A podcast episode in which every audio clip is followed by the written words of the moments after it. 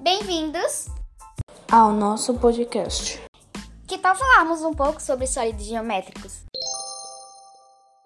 Os sólidos geométricos são objetos tridimensionais definidos no espaço. Eles estão classificados em duas categorias: poliedros e corpos redondos. O que são poliedros e corpos redondos? Poliedros sólidos geométricos que têm a superfície formada somente por partes não arredondadas, ou seja, achatadas.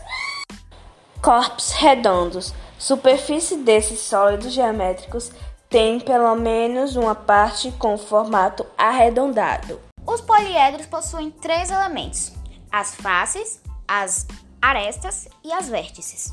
As faces são cada região que formam a superfície de um poliedro. As arestas são a intersecção de duas faces. E as vértices são os pontos de encontro das arestas. Poliedros e corpos redondos Nomes especiais. Poliedros são formados por arestas, segmentos de retas. Vértice, o encontro de dois segmentos de retas. E faces, lado de uma forma geométrica espacial. Alguns exemplos de poliedros são cubo, paralelepípedo, pirâmide, entre outros.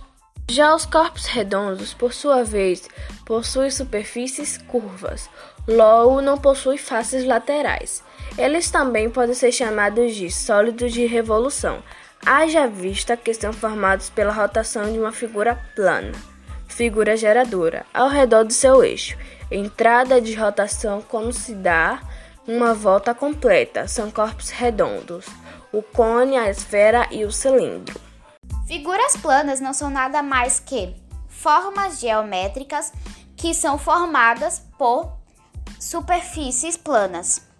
Ou seja, são representações das faces de um sólido. A diferença entre figuras planas e não planas. Figuras planas possuem duas dimensões, largura e altura, e através dessas dimensões conseguimos calcular a área. Já a figura não plana são conhecidas como figuras especiais, como o nome já diz, são figuras do espaço. Por exemplo, cubo, octaedro, prisma e cilindro.